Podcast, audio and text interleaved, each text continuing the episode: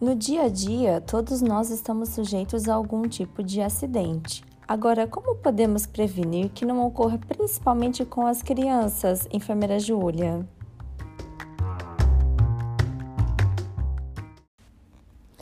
Por isso que sempre digo e defendo que o enfermeiro tem papel imprescindível em alertar e orientar pais, familiares e responsáveis sobre situações de risco para bebês, crianças e adolescentes e, desta forma, orientá-los para que possam evitar situações perigosas. Olha, não é puxando sardinha, pessoal, mas sempre repito aqui no canal. Nós, profissionais da área da saúde, estamos sempre mais próximos dos pais e da comunidade para orientar e educar.